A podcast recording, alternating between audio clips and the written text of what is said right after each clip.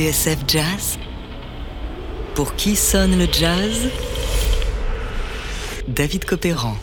Aujourd'hui, Sidney Bechet, passeport pour le swing, première partie.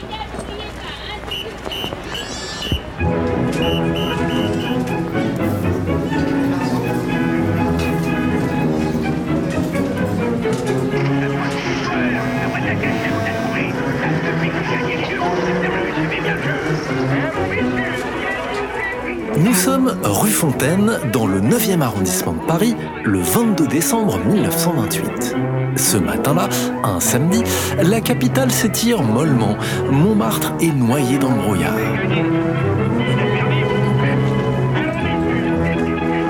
Fontaine, c'est cette diagonale qui monte vers la place Blanche, au pied du Moulin Rouge. Un quartier grouillant de boîtes et de musiciens. Joséphine Baker, célèbre depuis qu'elle a triomphé dans la revue Nègre, y a d'ailleurs un établissement.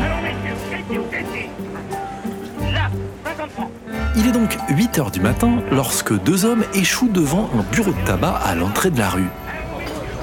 Les deux sont américains, la peau couleur crème, et musiciens. Ils ont passé la nuit dans une boîte, le Grand-Duc jouant du banjo pour le premier et du saxophone pour le second. Autre point commun, les deux sont à moitié ivres, voire complètement. Pire, il semblerait que nos deux hommes aient un contentieux et qu'ils aient décidé de le tirer au clair à même le trottoir. Rapidement, la dispute se transforme en règlement de compte façon western. Car oui, les deux individus sont armés. Alors, chacun dégaine son revolver et tire.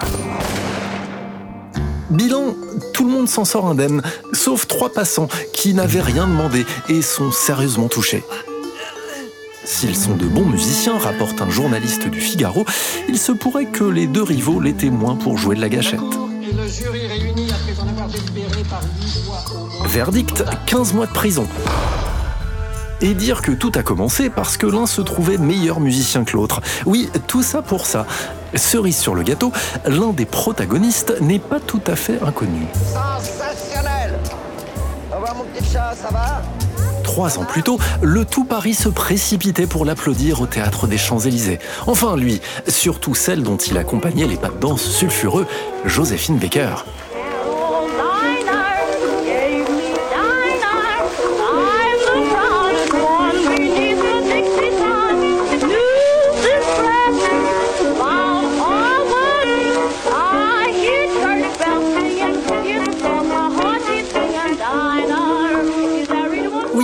C'est avec la Revue Nègre en 1925 que la France fit connaissance avec Sidney Bechet, ce saxophoniste et clarinettiste créole au vibrato cinglant.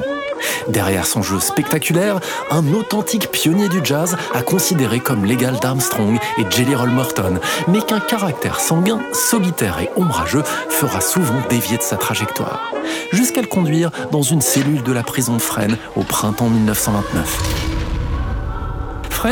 Un établissement qui a, à quelques mois près, le même âge que lui.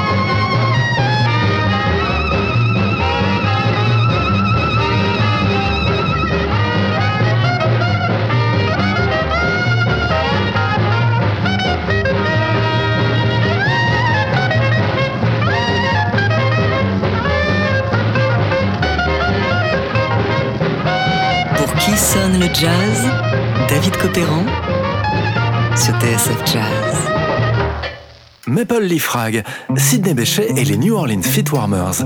Oui, car pour Bechet, c'est à la Nouvelle-Orléans que tout a commencé.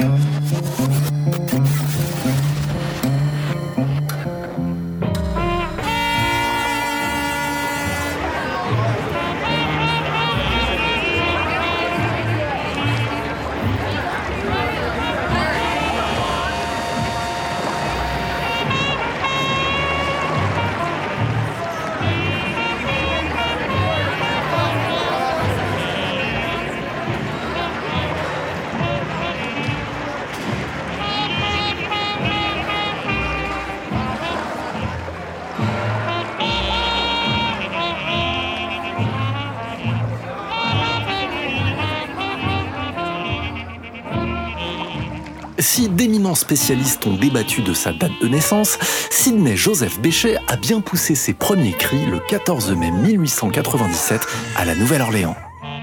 En ce temps-là, dans cette cité à l'histoire multiple, esclavagiste et cosmopolite, il est d'usage de faire le distinguo entre les Noirs d'un côté et ceux qu'on appelle sans mêlés, mulâtres, créoles ou encore créoles de couleur, c'est-à-dire ceux qui descendent d'unions interraciales et jouissent d'un statut particulier.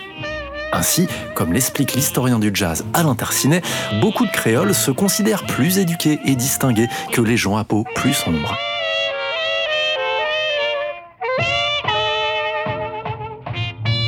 Sidney Bechet, lui, descend d'une famille créole plutôt aisée.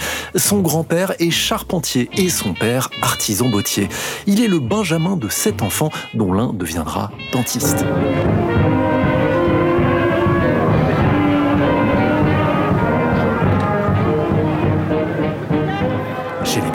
Comme partout à la Nouvelle-Orléans, on n'a rien contre la musique. On joue des cuivres, du violon, de la contrebasse et de la guitare. Mais quand même, Sidney est tout jeune et déjà il ne pense qu'à traîner la rue dans le sillage des fanfares et orchestres amateurs. Il est plutôt du genre à sécher l'école et très vite, il réclame à ses parents une clarinette.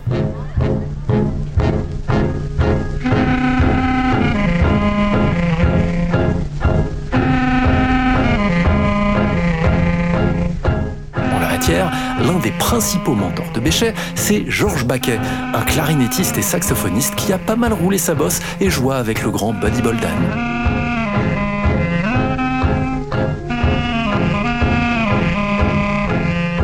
Le petit Béchet progresse tellement vite qu'à 10 ans, il est déjà capable de remplacer son maître dans les meilleures formations de la ville, sous l'œil admiratif, bien qu'un peu inquiet, de sa famille.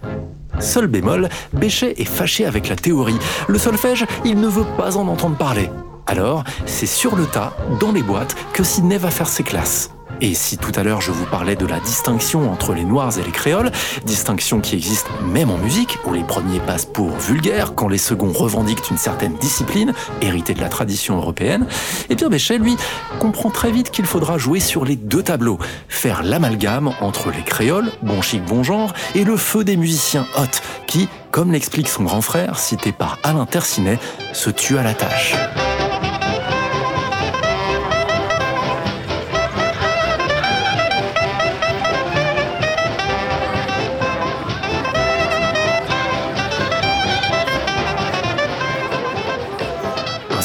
De la rue au bordel, le son de Sidney Bechet semble sculpté par la ville. Cette Nouvelle-Orléans grouillante où dans les années 1910, le jazz est en train de grandir. C'est ce qui fera dire à Boris Vian que Sidney est entré vivant dans la légende du jazz, qu'il incarne en partie.